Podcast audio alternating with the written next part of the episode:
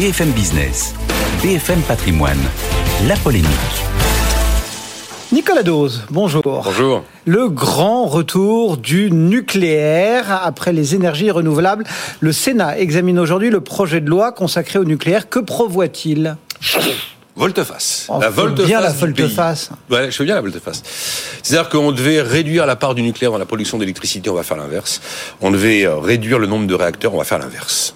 On va d'ailleurs garder ceux qui existent, prolonger leur vie et en construire de nouveaux. En fait, c'est la traduction législative de la volonté politique exprimée par Emmanuel Macron à Belfort le 10 février 2022, il y a bientôt un an où là, le président de la République, à la surprise générale, fait la première volte-face en annonçant qu'on va construire six EPR 2, des nouveaux EPR, et qu'on va probablement en mettre 18, euh, 8, pardon, 8 en option euh, à l'horizon 2050 c'est effectivement un, un, autre président de la République, le même en 2017, nous explique qu'on va en fermer 12 plus les deux du Haut-Rhin à Fessenheim, et qu'on va effectivement ramener à 50% la part euh, de nucléaire dans la production d'électricité.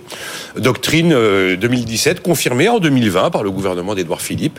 Et puis voilà qu'on va faire exactement l'inverse. Et d'ailleurs, plus ou moins publiquement, pas mal de responsables politiques admettent que c'était une erreur d'avoir fermé les deux réacteurs du Haut-Rhin. Voilà où nous en sommes concrètement, que nous dit la future loi C'est un texte très technique. Il s'agit d'accélérer considérablement les procédures, de limiter le, les contentieux. Donc sur les procédures, l'idée est de gagner deux à trois ans en, allégeant les, les, pesanteurs administratives. Sur les contentieux, c'est de concentrer l'intégralité du règlement des contentieux à la hauteur du Conseil d'État et pas au-delà. Donc on veut éviter de revivre Flamanville avec ses 12 années de retard et on veut être capable de construire de nouveaux réacteurs. Euh, dans des temps normaux en fait. Et là, le premier chantier, ça va démarrer en 2024, mi-2024, avec deux EPR2 à Panly, en Seine-Maritime, en Normandie. Sans cette loi, il fallait attendre 2026. Donc c'est un texte éminemment technique, mais quand même qui euh, sanctionne un, bouleversement, un renversement radical de la politique énergétique mmh. de la France. On avait établi une programmation, une PPE, une programmation pluriannuelle de, de l'énergie en 2019. On va en établir une nouvelle dans laquelle s'inscrira cette loi à l'été prochain, 2023, qui va à peu près dire exactement le contraire de la précédente qui a été rédigée il y a quatre ans.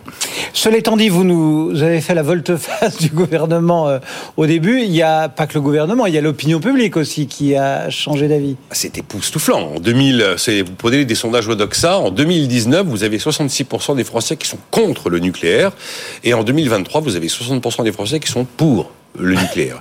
Au passage, c'est quand même... Euh, Peut-être que le montant de la facture n'y est pas pour non, mais Au passage, c'est quand même un fiasco euh, de l'écologie politique euh, qui avait réussi finalement à dompter cette thématique du nucléaire en France pendant des années, jusqu'à pousser différents gouvernants à prendre des décisions comme Fessenheim sur des pressions politiques pour essayer d'incarner quand même la partie verte dans les exécutifs. Eh ben là, c'est quand même quelque chose qui leur a totalement échappé. Il y a un autre grand sujet énergétique qui va être fondamental, qui est d'ailleurs pas si éloigné que ça du, premier, c'est que là, Bruno Le Maire a indiqué aux journalistes économiques la semaine dernière à Bercy, lors d'un déjeuner de rentrée, qu'il était fermement décidé à tordre le bras de l'Europe sur euh, la transformation du fonctionnement du marché européen de l'énergie, vous le savez, c'est le mégawattheure produit par la dernière unité au gaz qui donne le là du marché et le prix de l'électricité, et objectivement qui, dans une période de choc comme aujourd'hui, dysfonctionne franchement.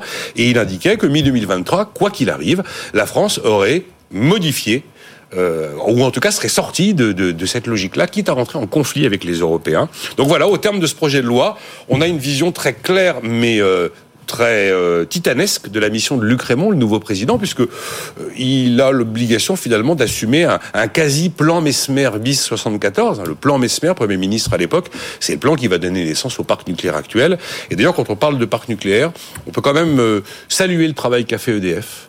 on est aujourd'hui à 13 réacteurs sur 56 qui sont à l'arrêt. C'est-à-dire qu'ils ont quand même mis des bouchées doubles pour ranimer quand même le parc de centrale qui, il y a quelques semaines, était quand même vraiment, vraiment chancelant. Et ce qui veut dire que la France est redevenue exportatrice nette euh, d'électricité, ce qu'elle n'était plus ces dernières semaines. Alors c'est lié effectivement aux grands efforts fournis par les équipes d'EDF. Et surtout d'électricité décarbonée. Décarbonée. C'est lié aussi aux températures douces pour la saison. Et puis c'est lié aussi aux, efforts collectifs à la fois des ménages et des entreprises pour réduire leur consommation d'énergie. Et il faut reconnaître que euh, les niveaux de réduction de consommation d'énergie qu'on a atteints uniquement par la bonne volonté des uns et des autres est quand même assez significatif. Et comme à chaque fois que vous me parlez énergie, Ah ben on va aller jeter un petit œil sur notre Electricity Map, si vous le voulez bien, pour euh, constater que ce matin, l'Allemagne dégage en termes de production euh, 486 grammes, alors que la France n'en émet que 91. Ouais, et on a même mis des réacteurs à l'arrêt parce qu'on a suffisamment de courant compte tenu des températures. Alors que l'éolien tourne quasiment à plein régime en Allemagne ce matin. Nicolas Dose.